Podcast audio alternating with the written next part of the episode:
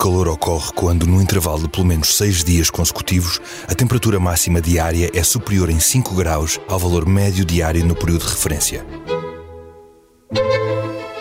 Viva! Está com o Expresso da Manhã. Eu sou o Paulo Baldaia.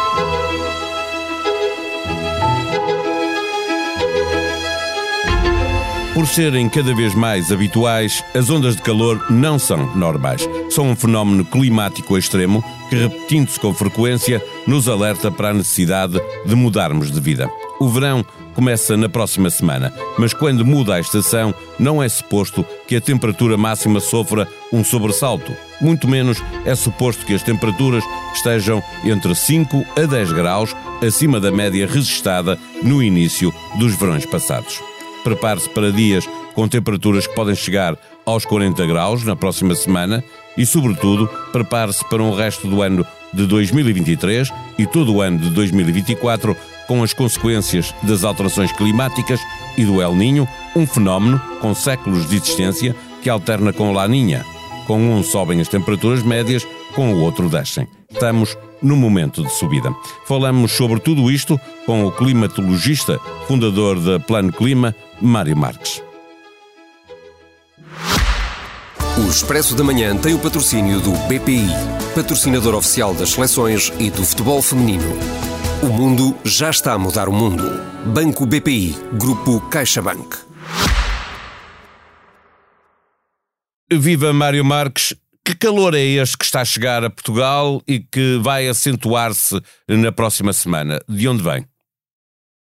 Eh, este calor vem uh, algum hum, de Norte de África durante esta semana. Uh, será um pouco efêmero durante dois, três dias uh, estando. Depois teremos uma nova intrusão do Atlântico com pequenas uh, uh, bandas de chuva, não será nada especial, sobretudo no noroeste peninsular, mas depois poderá haver asos para que a dorsal africana se estenda mais para norte e que permita aí sim a entrada de ar mais quente. também será por uns dias, mas será mais intenso e, portanto, estas oscilações permitem sempre que uh, a pressão aumente e uh, origine uh, também aquela, aquela situação de fluxo de, de leste-sudeste e, portanto, com umidades bastante baixas. E este, esta língua de ar quente irá expandir-se do Mediterrâneo uh, uh, Ocidental, neste caso desde a Sardenha até à Península Ibérica, e portanto irá emanar com ar quente, mesmo em altitude, a 1500 metros, as temperaturas poderão chegar aos 25 graus e, e à superfície poderão facilmente atingir os 40 graus, em uma vasta área da Península Ibérica e inclusive Portugal, obviamente. É, é, olhando para a definição científica de uma onda de calor, é, vamos ter uma onda de calor na próxima semana?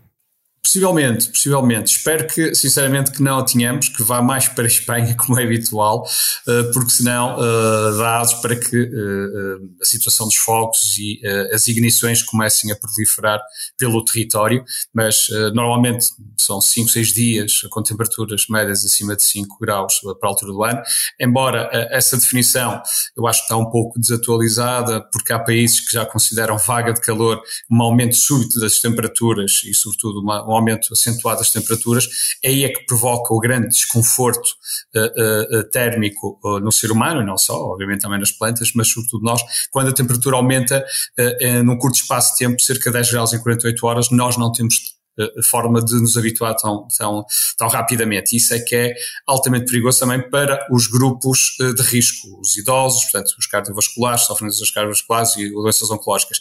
Daí eh, o termo onda e vaga eh, já esteja amplamente a ser usado e, de forma seletiva, mas a onda de calor normalmente é mais prolongada, sim. Mas essas vagas e, mesmo as ondas são cada vez mais frequentes, é? ou seja, mesmo que durem menos tempo, em alguns casos elas acontecem cada vez mais. Muito bem, exato. Estão a acontecer nos últimos anos, eh, está a ser um paradigma não só aqui em Portugal, mas sobretudo também no Norte da Europa. Em 2019, recordo que eh, fui o único a prever, eh, na altura até me estavam a, a apelidar um pouco de, de, de, de, não de maluco, mas não é que estás a ver isso nas é? cartas, exatamente, e uh, previa uh, uh, aquela onda de calor, portanto, e o verão quente e atípico no Norte da Europa, e por vezes até, não só aos meus alunos, como também uh, nas conferências e nas formações que dou, muitas das vezes, uh, quando me perguntam, uh, Portugal irá sofrer muito com as alterações climáticas? Sim, acho que toda a gente, portanto, todos os países, todas as, as nações do mundo irão sofrer muito ou pouco, mas mais que outras. Mas na Europa, eu acho que poderão ser os países da Europa a sofrer mais, porque não estão minimamente adaptados, nem, quer, nem, nem em recursos hídricos, isto é, a nível de poupança e de gestão da água e acumulação de, de água, sobretudo das chuvas, e uh, nem sequer de edificado.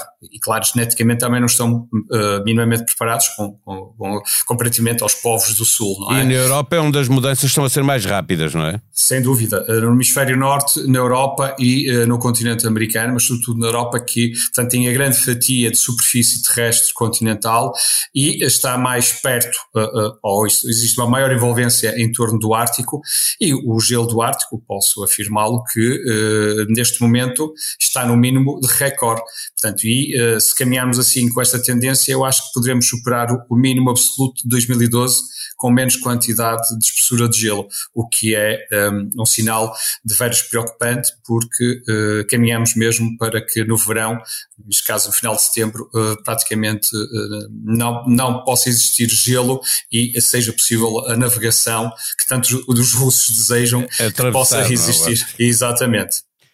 Deixa-me perguntar-lhe se, eh, eh, se esta onda ou vaga coincide com, com o início do verão, 21 de junho, é mais ou menos nesta altura que ela vai aparecer, portanto, as pessoas dessa forma estranharão menos, eh, mas nós vamos ter várias vagas, várias ondas ao longo deste verão?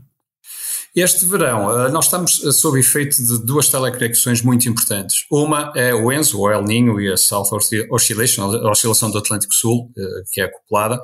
E outra grande teleconexão é o Sol. Portanto, o ciclo solar neste momento está muito intenso e, portanto, e é a, a principal teleconexão que uh, uh, influencia o comportamento atmosférico na Terra, é o Sol.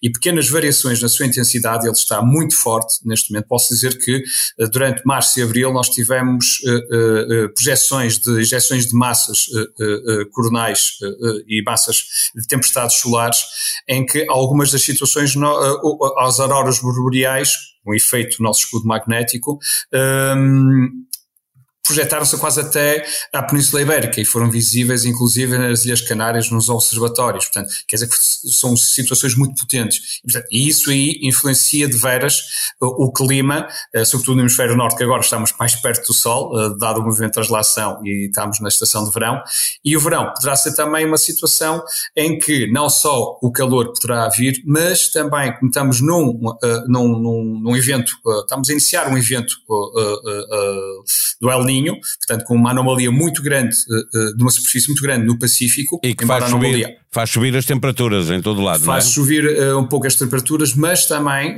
faz subir, isto é, injeta um pouco de vapor d'água também na atmosfera. Mais chuvas. E Exatamente, há uma tendência para existir mais chuvas, uh, uh, portanto, a, a leste uh, do fenómeno, isto é, toda a costa americana, o continente americano, poderá sofrer uma maior precipitação e com isso também maior evapotranspiração de água no, no, no, no, oceano, evaporação de água no, no, oceano e da vegetação associada, mas quando existem este tipo de, de, de, situações, há quatro grandes consequências algumas já conhecidas e já com uma correlação bastante uh, efetuada e, e, e, neste caso, registada e comprovada, que é, primeiro, uh, uma situação de seca na, uh, na Ásia, Sudeste Asiático e na Oceania, portanto, Austrália e Nova Zelândia, e portanto, Indonésia, Malásia, e uh, existe uma segunda situação, é que uh, no continente americano há uma menor eh, menor capacidade de captura de CO2, portanto de carbono, porque as plantas irão estar sob stress e temperaturas mais elevadas. E, portanto, existe uma situação em que as árvores, ao atingirem um determinado stress, eh, não só hídrico, não seja o caso, mas mais térmico, elas completamente desligam e, portanto, em vez de estarem a, cap a captar CO2 durante o dia, estão a injetar uh, CO2 e a consumir oxigênio. E um terceiro, um, portanto, um terceiro uh, digamos, uma terceira consequência desta situação uh, poderá ser também um aumento da temperatura uh, global poderá induzir e o Sol, juntando, portanto, com maior intensidade a esta situação, ainda poderá potenciar muito mais uh, esta situação. Estamos a falar também mais de temperaturas médias e temperatura mínima. Quando falamos de aquecimento global, é a temperatura mínima que está a subir de uma forma mais uh, uh, intensa, portanto, e, e mais rápida. O que faz com que suba a média, não é? Correto, correto. Uma quarta uh, consequência muito conhecida é que potencia os invernos mais frios no norte da Europa, portanto mais secos, o que é que isso quer dizer? Anticiclone na Escandinávia ou, ou anticiclone na Groenlândia e que projeta um bloqueio, mas isso vai projetar o quê? Vai projetar a corrente de jato mais para sul e, portanto, uh, o sul da Europa poderá ter uh, outonos, neste caso, mais chuvosos. Há uma tendência, uma, uma correlação positiva para que os outonos invernos sejam mais chuvosos. E, uh, o problema é que muitas vezes essa chuva cai uh, uh, com muita força e não, não, não, não sendo suave a queda, não permite a, utilização, a melhor utilização dela, não é? Correto.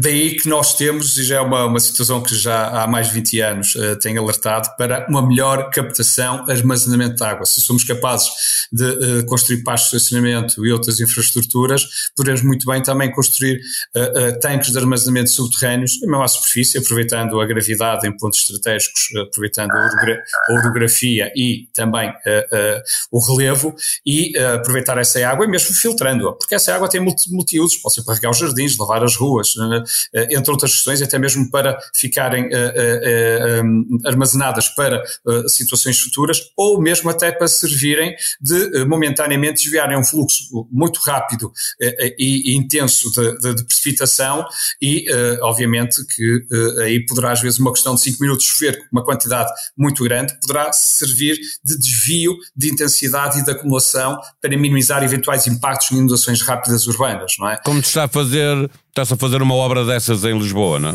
Sim, é uma obra, penso que será mais um túnel, espero que tenha uma área reservada para... Para, para uh, aguardar, não é? Para não aguardar, exatamente, como, como, os japoneses fizeram, e outros também fizeram já na Austrália e no, noutras situações, porque, eh, porque repare, nós temos eh, até nas nossas ruas, toda a nossa rede viária, sobretudo urbana, temos a, a separação de águas pluviais e águas, e águas residuais mas as águas pluviais vão todas para os rios, portanto não é aproveitada.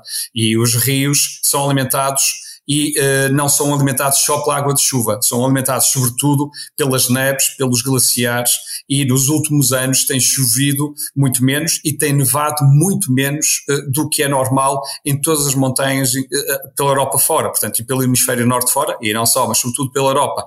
E recordo que são essas neves que se infiltram lentamente nos lençóis freáticos, nos aquíferos e que alimentam depois pequenos cursos de água, ribeiros que vão drenar para os rios rios e, consequentemente, alimentando-os. Não é só chover. Chover é bom, para armazenar água, sobretudo em grandes quantidades, para manter um fluxo de caudal do rio anual e, sobretudo, nos meses eh, eh, eh, de, grande utilidade, como a primavera e o outono, para salvaguardar os meses de menos, de menos precipitação.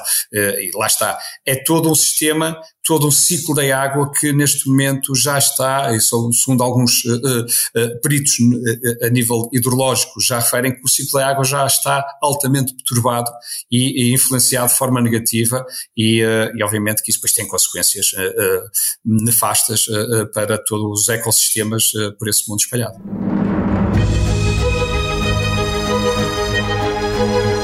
Segundo o IPMA, os gases e as partículas emitidos pelos graves incêndios florestais do Canadá devem chegar à Península Ibérica a partir de domingo, mas sem qualquer ameaça para a saúde humana. Leia em expresso.pt tudo o que foi dito pelo ex-secretário de Estado das Infraestruturas, Hugo Mendes, na Comissão Parlamentar de Inquérito da TAP, antecipe o que pode ser dito pelo ex-ministro Pedro Nuno Santos e pelo atual ministro das Finanças, Fernando Medina.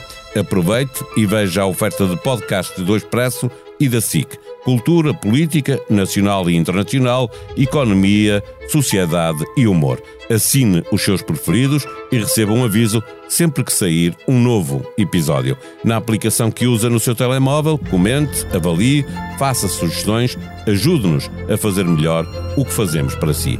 A sonoplastia deste episódio foi de João Martins. Nós vamos voltar amanhã.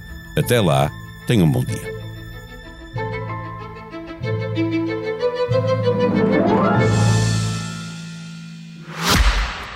Expresso da Manhã tem o patrocínio do BPI, patrocinador oficial das seleções e do futebol feminino. O mundo já está a mudar o mundo. Banco BPI, Grupo CaixaBank.